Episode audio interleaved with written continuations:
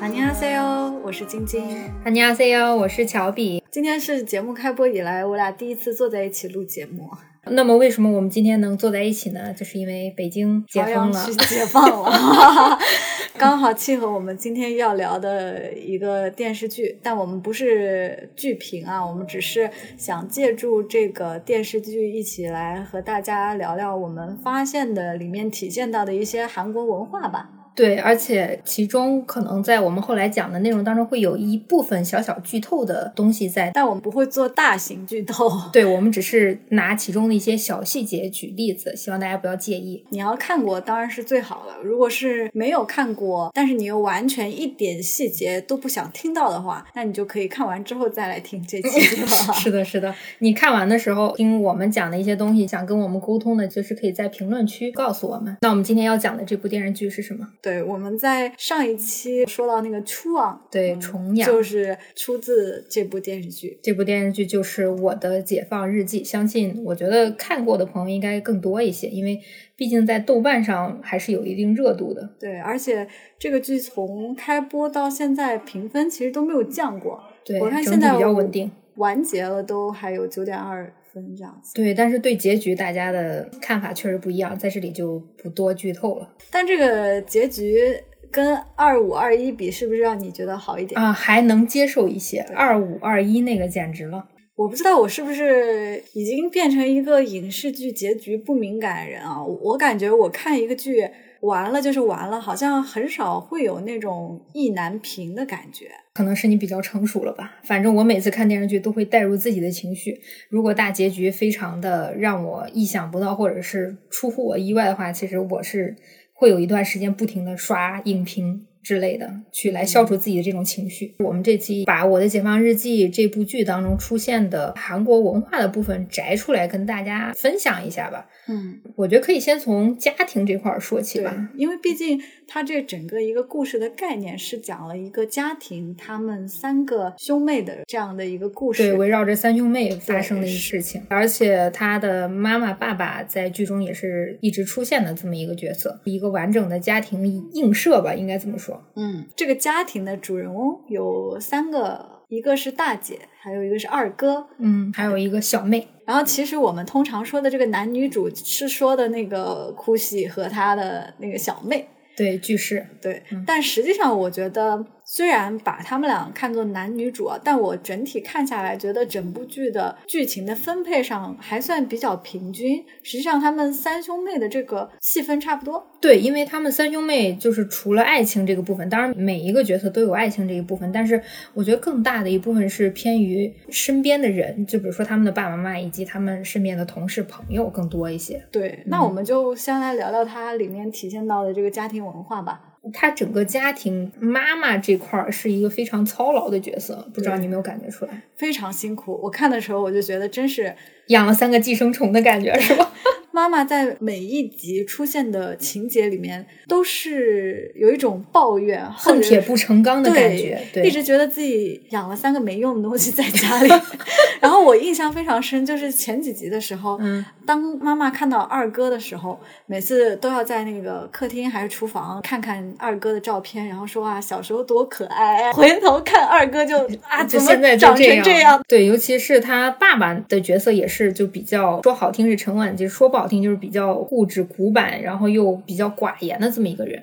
主要家庭氛围稍微活泼一点，其实我觉得是靠妈妈这么一个连接，吃饭什么的都需要去叫啊。你去，比如说他后面还会一直照顾巨士嘛，你去照他吃饭或者给他准备小菜之类的，觉得妈妈还是蛮辛苦的。但是这种妈妈的角色在不能说现代的家庭关系当中，就是上一代的家庭关系当中，其实是非常常见的一种角色。对，嗯我觉得就是非常符合东亚家庭的刻板印象。对就是我们自己的家庭也常常是这样子的，妈妈是一个非常操劳的角色，然后在家做饭。其实我们居家也能感受到，就是在家做饭是一件多么不容易的事情。但是妈妈就是几十年如一一日啊，任劳任怨对，每天都在家做饭什么的。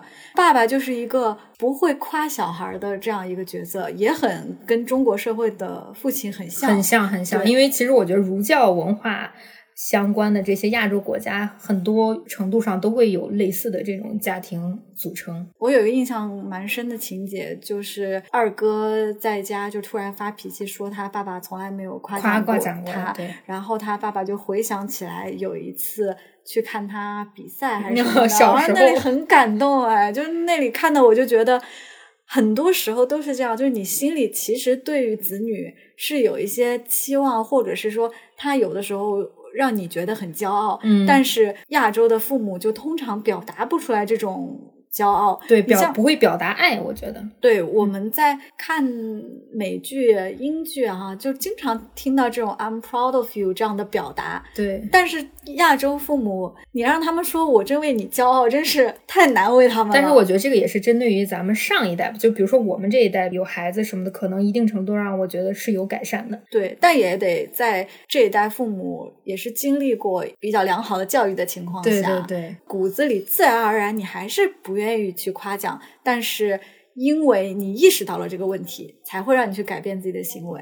但如果你不意识到这个问题，在这个社会框架下，你很可能还是做出跟。上一代差不多的一些举肯定会受影响，但是我觉得肯定会有进步。我不知道你有没有发现，站在中国人立场看，他们三个已经三十好几，甚至将近四十人，还跟爸爸妈妈住在一起，在我们看来是一个非常不太容易理解的这么一种现象。就是你三十多、四十多，完全已经有独立出去的能力，为什么还要硬要跟爸爸妈妈生活在一起？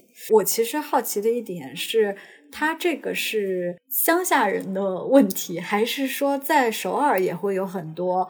跟父母住在一起的情况，确实会有。就是比如说你是地方的人，然后你去首尔工作，那么这个时候你不得已的就会跟爸妈分开住嘛。嗯，但是如果说你爸妈跟你是在同一个区域，大部分没有结婚前，基本上都是会跟爸妈住在一起的。但是我觉得我们国内还好吧。国内像大城市的情况，比如像我们这种北漂哈，嗯，家里不在附近的，其实肯定是没有办法住在家里嘛。嗯。我想，如果我是北京人，然后我的家离工作的地方又不是那么远，可能也会跟家里一起住吧。我觉得不太一样，就是可能就会你爸妈就会给你新买一套房子。但是我觉得我不能理解是三个人，就是三个兄弟姐妹都住在家里，我觉得这点是有点接受不了。你觉得他们这个剧里面他们是为了省钱吗？他们形成了一种依赖，后面的一些场景其实你看出来，他们还是绑定在一起的嘛。嗯，就是他们即便去首尔，他们三个还住在一块儿。对，所以肯定是跟有房租这块儿有关系。但是我是觉得，就是没办法保证自己的个人时间嘛。我自己是一个成人，我有自己独立空间会比较好一些。我当时在韩国工作的时候，确实会有很多同事，还有在跟父母一起住，就是首尔的同事是这样子。直到他们结婚搬离出去，是不是因为首尔的房价也贵啊？首尔房价确实挺贵的，跟北京比呢？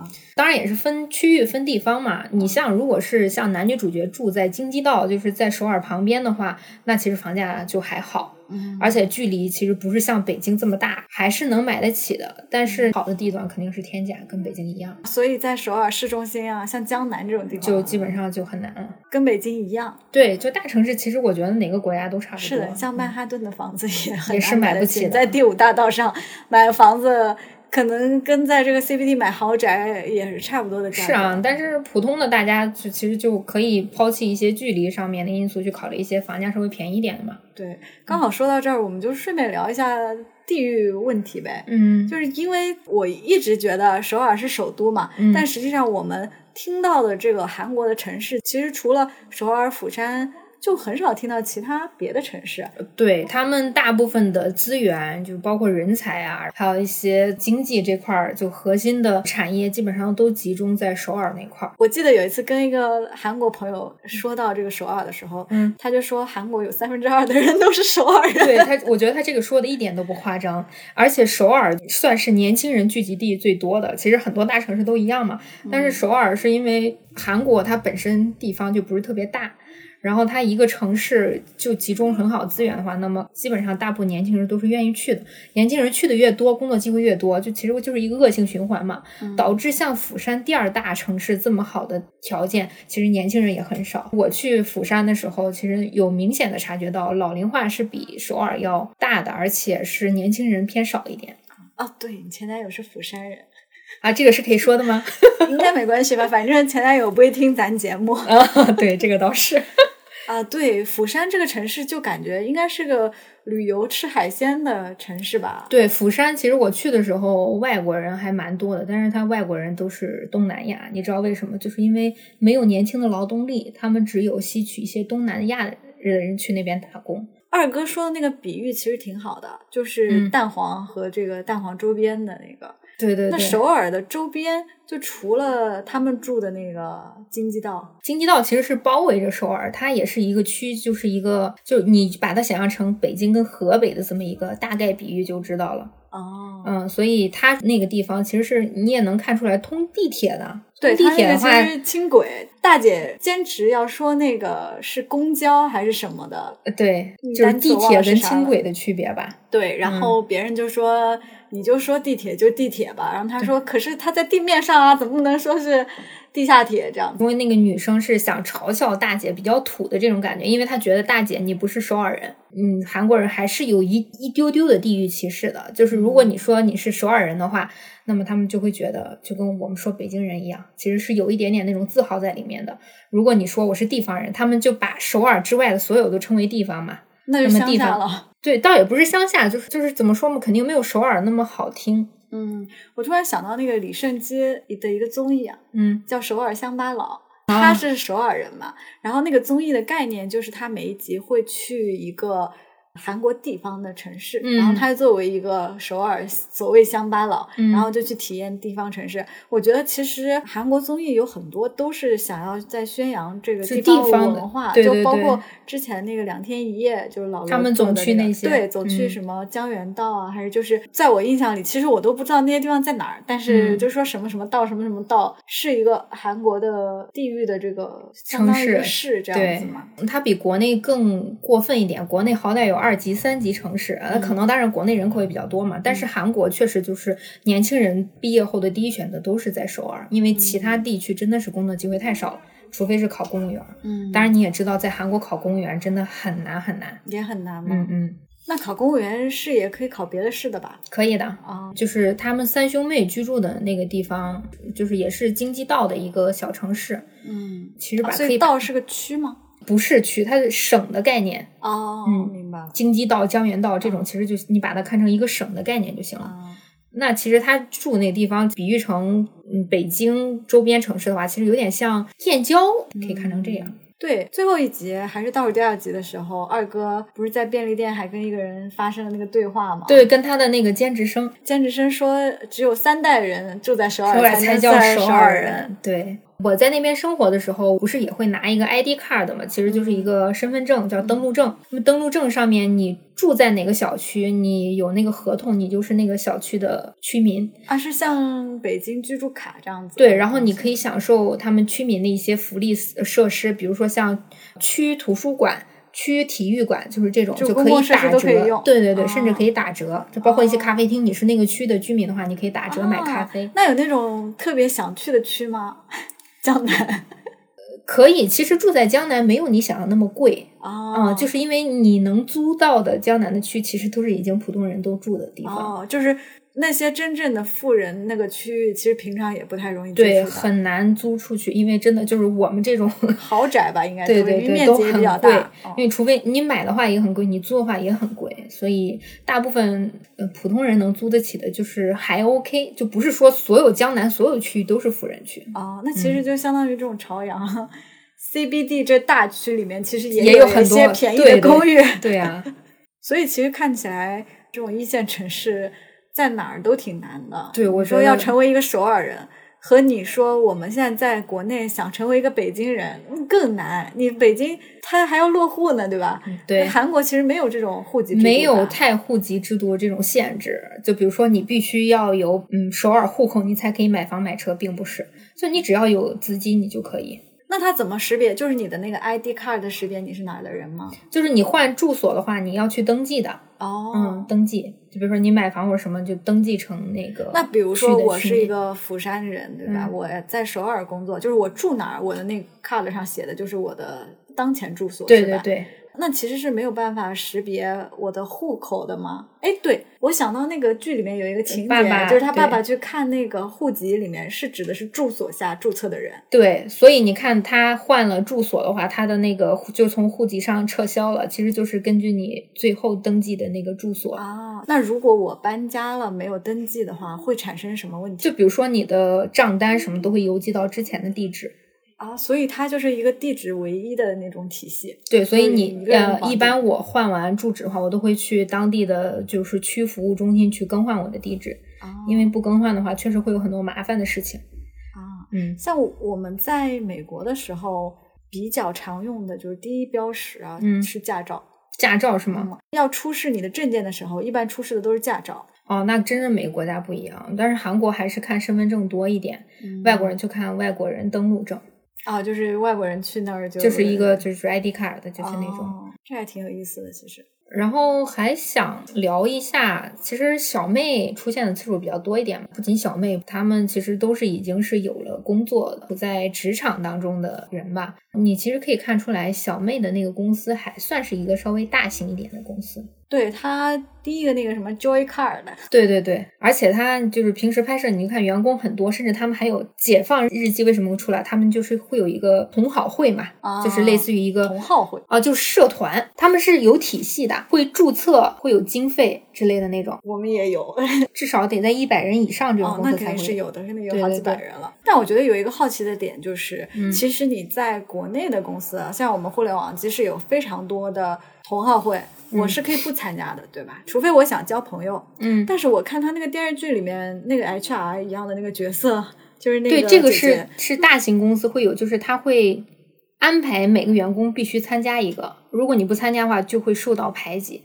韩国是一个什么事情都要组团进行的，你在韩国很少能看见一个人吃饭，啊，我觉得韩国这种职场霸凌有点严重啊。倒也不是霸凌，他们会觉得就是职场也是一个小社会，鼓励你去 social，对像小妹遇到的那种同事组小团体，或者是说同事之间的那种暗戳戳，有时候就是那种很微妙。要说小妹在公司遇到的问题，其实主要是她那个变态上司的问题。嗯对。然后那些同事呢，好像表面上跟她也都还 OK，就即使是后来跟后来她对对，我们就生不剧透了，对，嗯嗯也好像表现的还比较友善。这里我还有一个好奇的点，嗯，小妹是一个非正式员工，就是她那个编制与非编制其实类似于对这个在嗯韩国是很普遍的吗？是非常普遍的，就是你转正正式员工与临时工的区别待遇很大的，就是你临时工永远是要看颜色的，正式工永远就是甲方的那种感觉，就是你可能做的事情比他更多。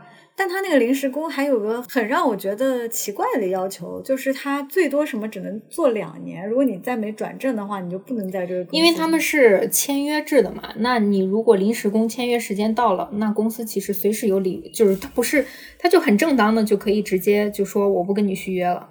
然后基本上这些临时工能真正转正的，其实概率就很小嘛。在互联网就没有这种情况哈、互联网没有这种临时工的概念。但是互联网有，比如说三方临时合作到我们公司来的那种，哦，contractor，对，那种啊其实就是相当于这种概念，对对对，就是很少，还就是有外包。就是外包也是，就是外包人员转到他们真正那个甲方公司成为正式员工，这种情况有，但是非常少。对，小妹就是这种情况，那其实说到这儿，我们这边其实对于外包和这种非编制还是比也较是有些区别的。对，也是有区别，但是但是整体会稍微友善一点嘛。但是韩国那块儿，呃，确实会觉得我是转正的，我就是甲方，我就是很就威风堂堂的那种感觉。威风堂堂。所以，所以你看你看小妹她其实一定程度上也是有点胆战心惊嘛，就怕自己真的转不了正。对，其实嗯小妹这个角色，我觉得也挺反差的。就是她骨子里是一个很野性的人嘛，对戏不是也说她，就是觉得她很狠嘛，对她很厉害的一个角色对，色。她在说那个青蛙故事的时候，我都觉得毛骨悚然的那种。但是她在职场上又是那种有点忍气吞声的感觉。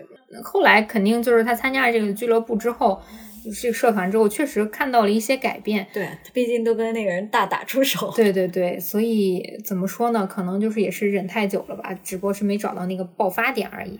你还记不记得一个场景，就是他的上司，其实他上司一直都不比较不待见他嘛，就比较讨厌他。我觉得讨厌他的第一个原因就是，首先女主的能力比较强，她是一定程度上是嫉妒，因为那个 leader 她自己没啥能力。嗯然后其次就是，她觉得这个小妹穿着太土了。啊，对他老说他那个穿那种到脚的那个裤子什么的，对，就是因为就不够的 fashion，不够的时尚，因为他跟别的，你比如说别的组他们其他朋友对比起来，其实小妹的穿着过于朴素嘛，所以这个这个其实在一定程度上反映了韩国职场的一些服装打扮的这块问题。啊就跟你上一期其实也说到，就是他们在择偶的时候也有这种外貌对外貌要衣品，然后外形这块儿其实很看重，他们是一个外貌至上的一个国家，所以就是。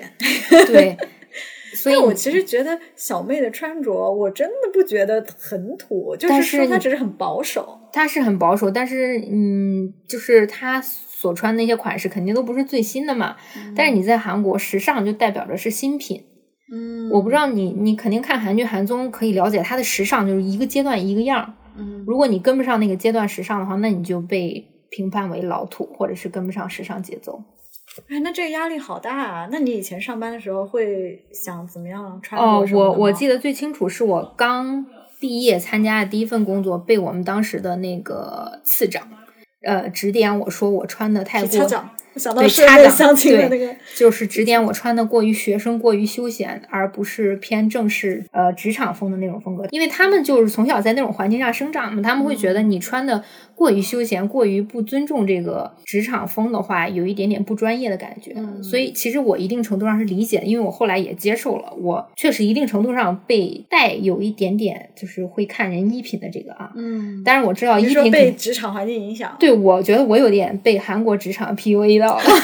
我现在看一些人，我会看他的，情不自禁的去看他的一些，比如说衣品，或者是但我觉得衣品这个东西可以改可以看，就是说。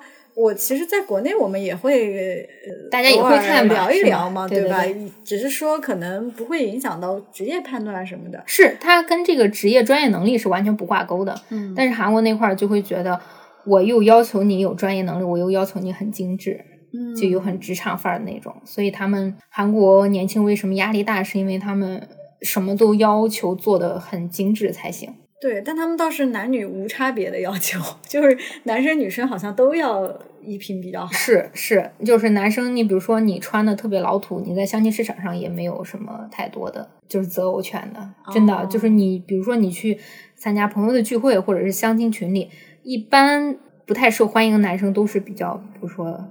嗯，穿的比较土的那种啊，就是因为平时看到的都是光鲜亮丽的，然后突然出现，呃，打扮比较平平的话，他们确实会一定程度上有偏见。当然，我知道这个肯定是不好的嘛。我看他们几个人在职场上都还挺正装的那种打扮吧，尤其是男生，就二哥还有基本上大姐的男友，对都是西装衬革履对对西装这样子。呃，我其实我跟国内的一些异性朋友也有聊过，我会觉得为什么大家在国内就是公司看不到很西装革履？他说，因为我穿的西装革履，我就会被认为卖房地产或者是卖保险中介的。我觉得非常奇怪啊！我在想，是不是行业问题啊？就韩国没有那种活泼的年轻的公司吗？有啊，你就像一些互联网公司，他们也会穿成这样。当然，肯定是现在不会说是真的就是西装外套、西装裤子，他们会衍生了一些比较休闲的单品，就看着的又很休闲，看着其实一定程度上又比较正式。哦，这种风格，你比如说举个最简单的例子，女生可以上面穿一个比如说雪纺衬衫，但是它下面就配牛仔裤。嗯嗯，男生可能就是上面就是一个稍微宽松一点 T 恤，但是我下面就是一个西装裤，甚至我可以穿运动鞋。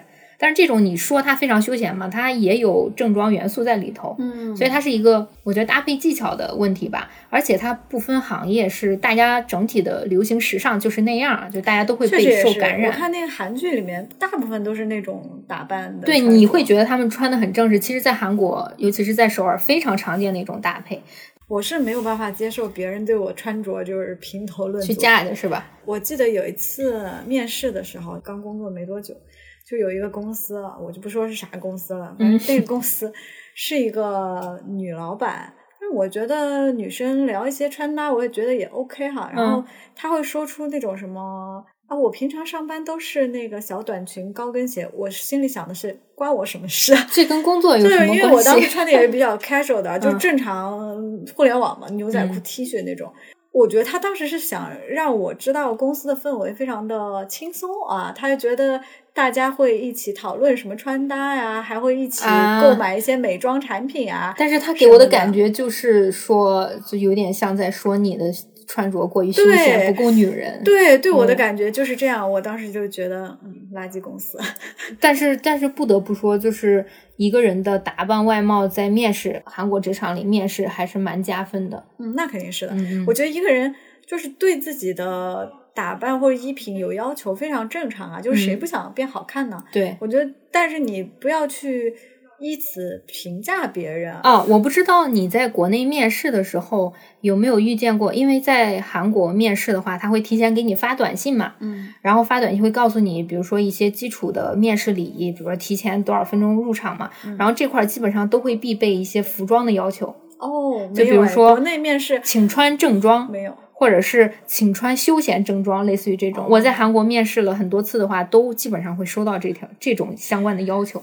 我现在工作这么多年哈，我嗯只有刚毕业的时候，就是傻傻的穿的还很正正式式的去。我现在想都很傻，然后小孩装大人的感觉。对，那是我唯一一次失败的面试经验。啊我觉得对方可能因为互联网，然后他嗯可能看我觉得，哎，好奇怪哦，怎么跟房产中介一样？我觉得国内的氛围其实现在一定程度上是偏海外欧美那块儿，就比较大家比较轻松自然的就面试了，对不是像韩国那么在意。我本科是一个。财经类的院校，然后啊我们学校的人毕业的时候都穿正装，对，啊，我懂了。都穿正装。比如说那些呃四大的面试啊，啊还有就是那些事务所的面试啊，那那种的话，我觉得是需要的。所以我也以为其他专业或者其他行业也会这样，后来发现那个互联网其实都蛮轻松的，不太需要这种正式对，当然，当然，现在韩国那块儿也在改变嘛，互联网它不会就是定性要求你必须穿的很正式，但是整体的感觉给人还是会比较注重打扮一些吧。嗯嗯，但我整体看这部剧看下来，会觉得韩国就是除了生活上的那个家庭上的压力以外，职场压力也非常嗯大。是的，尤其是像他们上下级关系，这个其实比国内严重很多。就是你要无条件的去尊重你的领导以及你的前辈，对，就跟他和老年人要用敬敬语一一样，他对前辈也必须要用敬语，而且在职场内是必须都用敬语的，就是不管你年龄大小，嗯都是用敬语的都用敬语。对，除非你们私下里关系特别好，然后要跟对方商量说，我对你可以使用非敬语吗？对方说嗯 OK，你才可以用。嗯一般情况下都是出于礼貌，全部用敬语，就包括你的呃 leader，就是前期跟你不是特别熟的情况下，他会也会对你用敬语。嗯，我觉得好累啊。呃，对，所以韩国年轻人压力很大，他们其实跟日本一样，就喜欢喝酒，其实原因之一嘛，也是解压的一种难。怪下班都要去喝点酒，对，但还要跟同事喝酒，压力也很大。说起这个，其实就涉及到韩国的聚餐文化。当然，现在有一定的好转，但是我在我当时的话，聚餐文化，我那个公司还是蛮严重的。就是嗯只要是你的老板、你的领导定好聚餐日子，那么那天你基本上是，除非你生病进医院，你基本上是推辞不了的。而且不仅是喝一轮酒，你二轮、三轮，他们韩国要就是车轮战的，有点那妈第一第一第一轮、第二轮、第三轮，一直喝到凌晨那种情况太多了。那我真的是没有办法在韩国职场生存，我一口酒都不能喝。哦，那你就是被排挤，你可能待不了，韩国就待不了你没有人。酒精过敏吗？有有有这种情况的话，基本上一开始都会说明是哦你要真正证明你是酒精过敏才行。因为我要拿着医院的那个诊断书。对，因为现在韩国年轻人就是大家也不傻，他们也接受了一些国外的思想嘛，会觉得呃这种聚餐文化其实是我我可以选择的，而不是强制的。嗯所以现在包括政府啊，还有他们年轻人就换了一批新的领导什么的，也一定程度上在调节。就是我聚餐，我我不想去，我就 say no，我可以勇敢的 say no。或者说政府它就会规定说，如果你超过一定时长，其实也是对员工不太好的一些政策嘛，嗯，他们也都会在调整，就是有在慢慢变好，但是还是会存在这种聚餐的。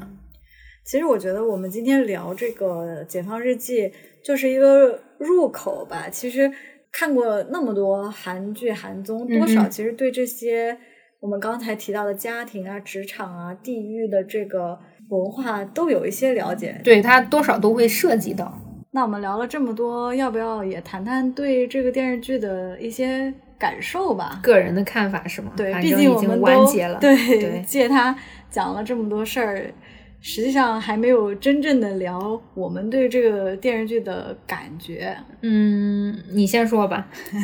我其实刚看这个剧的时候，觉得它节奏很不一样，和我们之前看的大多数的韩剧啊，大众韩剧，节奏比较慢。嗯然后它整体给我的感觉，还有那个画面特别的精致，嗯以嗯及它这个台词都很文学化，嗯嗯很文学性的一个剧，整体的感觉它很日剧。嗯 我当时跟其他朋友推荐的时候，我就说你可以看看这个剧，尤其是跟我喜欢日剧的朋友说，我说你可以看看这个剧，我觉得这个是韩剧里面很像日剧的一部剧。我跟你不一样，我前面看我的解放日记的时候，其实我一定程度上看不下去的，就是我觉得太憋屈、太抑郁。怎么生活当中还有这种人？就是小妹那种比较窝囊，然后压抑自己，压抑自己，然后大哥又是比较就是啰嗦，但是又没有说特别有才，二姐又是那种经常自言自语自己的不公平待遇，尤其是感情那块儿，所以这三个角色都不讨喜。当时对我来说，当然这只是一个前期的感受嘛。嗯，后面随着剧情的发展，每个人物丰满之后，其实是对他们是有了一喜爱的感情。对我感觉他其实是把我们生活当中遇到的一些困境放在这几个人身上放大了。对，就多多少少，我觉得我们在里面其实都还蛮能找到自己的影子。对对对，你在谁身上找到自己的影子？呃，我觉得有一点点嗯大姐的元素在里头，但是不是说所有啊，是对感情的那方面，就是有点过于追究，但是呢，又一定程度上非常勇敢，有一点的这种元素在里头。你比较，是你也是吗？其实我也是，我对大姐的嗯那个感情共鸣还挺强的，就是因为她不是说了一个故事，他说他是去接头颅的女人嘛。对，我觉得我没有他那么勇敢，但是我在这个感情经历里跟他很有共鸣。就是他不是总是嫌东嫌西，嗯然后二哥就说什么像他这样嫌东嫌西，最后也会被人嫌弃还是什么。就有一次他在隔壁屋说话，应该大姐也完全能听到吧？嗯嗯，然后我当时就觉得啊，我可能也是这样子吧，就是对别人总有很多要求，要求，但是嗯对自己其实就是又又反省不到自己问题，的那种。其实蛮放纵的，因为大姐刚开始不是也在什么公众场合发表什么，哎，谁还给我介绍了一个离婚男嘛？对，什么就发表自己的这种个人观点。对对嗯对对对，但是她后面的转变，我就觉得哎，还挺感动的，尤其是她跟那个离婚男的这些发展，嗯嗯，而且后面还有个反转嘛，就是不剧透的说啊，反正最后两集我觉得还挺反转，因为我开始以为那个离婚男像其他男的一样，也是那种不想负责任啊，嗯然后这样子的，然后结果后来发现啊，每个人面对感情就不勇敢的时候，他都有理由。最后一集小妹说的那个话就很对嘛，呃离婚男就是在解放日记那个时候就说，呃，我觉得我好像没有什么变化。他说我只是找到了自己软弱的这个原因。对，我啊觉得这点其实蛮真实。你不可能真的你加入一个解放的一个小社团，你就真的能解放自己，对，就是还挺写实的。然后小妹就说，我觉得这就是解放的意义，对就是你能面对自己的问题了。是你你是真的察觉到自己问题是什么，这点我觉得很宝贵，因为很多人可能一辈子都不知道自己的问题所在。如果别人不指出来，或者即使别人指出来，你也不愿意相信。我还比较喜欢的一个角色就是巨石，嗯。我觉得他给我带来感觉是非常强烈的反差，嗯，这种会让我能明显感觉到他不同人格的魅力。我觉得他比较吸引我的是他一开始的那个神秘感，嗯。但是当发现他是一个 黑社会以后，我开始以为又是那种老套剧情嘛，就是说发现他原来是个有钱人，嗯嗯。然后我觉得啊，是不是大家看待他的眼光就不一样了，就好像变成了一个神一样。嗯，但是后面又发现他其实并不是那种快乐的有钱人。对，只不过是为了钱而奔波的一个非常普通的人。对，我我反而他的光环有点在减少。对，我嗯而且我会觉得这个电视剧写的很夸张，就是一个正常的框架的剧哈，你觉得他是在叙述日常生活的一些困境，嗯，结果来了这么一个黑社会的角色，其实他的那个职业、他的职场，整个都很虚幻。但是我觉得需要有这么一个人物在。如果真的是就把我们平时的生活写的那么写实的话，我觉得有趣这个元素就不包含在里面了。就是因为有了句式的存在，我们会就是一定程度上回归现实，但是一定程度上又满足我们一些可能幻想的东西。我觉得这种融合还蛮好的。我觉得它是一不是的那种有趣，是一种荒诞。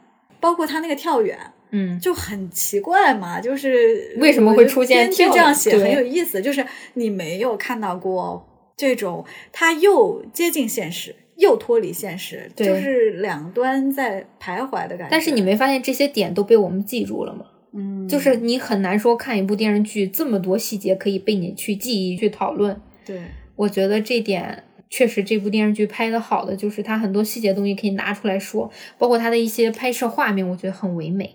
对，尤其是句式跟小妹美感还是很有的。就是它整个，我觉得整个剧就是文学性和艺术性特别强。是的，是的，就是你觉得它每个镜头都很有意味。是，所以我看对“意味”这个词，我觉得用的很好。我看豆瓣上很多网友就是在 各种解读，有些我都觉得有点过度解读。就是在说啊，这个镜头意味着什么？是象征着谁谁谁的内心？还我觉得很好啊，它给观众一种就是自我意识的散发的这么一种途径。因为每个人都有自己不同的见解嘛。他拍出来那个，他有没有明确的一个解答？就包括结局也是。其实这种会让人更加意味深长的去考虑，反而对这部电视剧。记忆更深刻一些。你比如说，就就来了一个非常明确的结局，我觉得大家可能过一段时间就忘掉了。嗯嗯嗯，我觉得这也是最近，也不是最近吧。我觉得近几年韩剧的一个趋势，对吧？就是说韩剧变得越来越多样化了，就是它不再是以前我们对它的理解狗血韩剧。我们以前引进的很多韩剧还是偶像剧啊什么的。最近不是有一点那个台湾偶像剧复兴嘛？然后你就会。看到很多人在讨论偶像剧，可能跟那个王心凌那个 红衣又有一点关系，因为大家在说那个微笑 Pasta 什么的。对。然后我就想到以前我们对韩剧的理解，好像就只是单纯的偶像剧，但后来它现在就是慢慢的题材很丰富，然后它的表达方式也很丰富，拍摄的手法什么也很丰富。对。就慢慢变得。和我们以为的那种欧美剧的那种感觉很接近了，我觉得也算是不一样的东西，也算是韩剧进进化的一个过程吧。就是它总会有前面的那些狗血的剧剧情，到后面越发的成熟，应该是成熟的一种体现吧。我觉得，就包括你看现在很多韩国导演、韩国电影都被就拿奖啊什么的，就是你不得不说，人家确实是有这方面进步在里头的。好了，说了这么多，这其实都是我们两个人自己的个人看法嘛。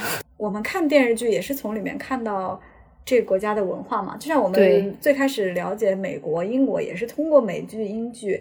其实电视剧是一个国家，它。被我们了解的一个渠道，对，而且是最快捷的一个渠道，嗯，你甚至不用出国旅游，对，因为它很接近生活。嗯，我觉得听了这么多，能听下去，应该是都看过这个剧的朋友吧？没看过这个剧的朋友，听我们剧透这么多，估计也不会开心。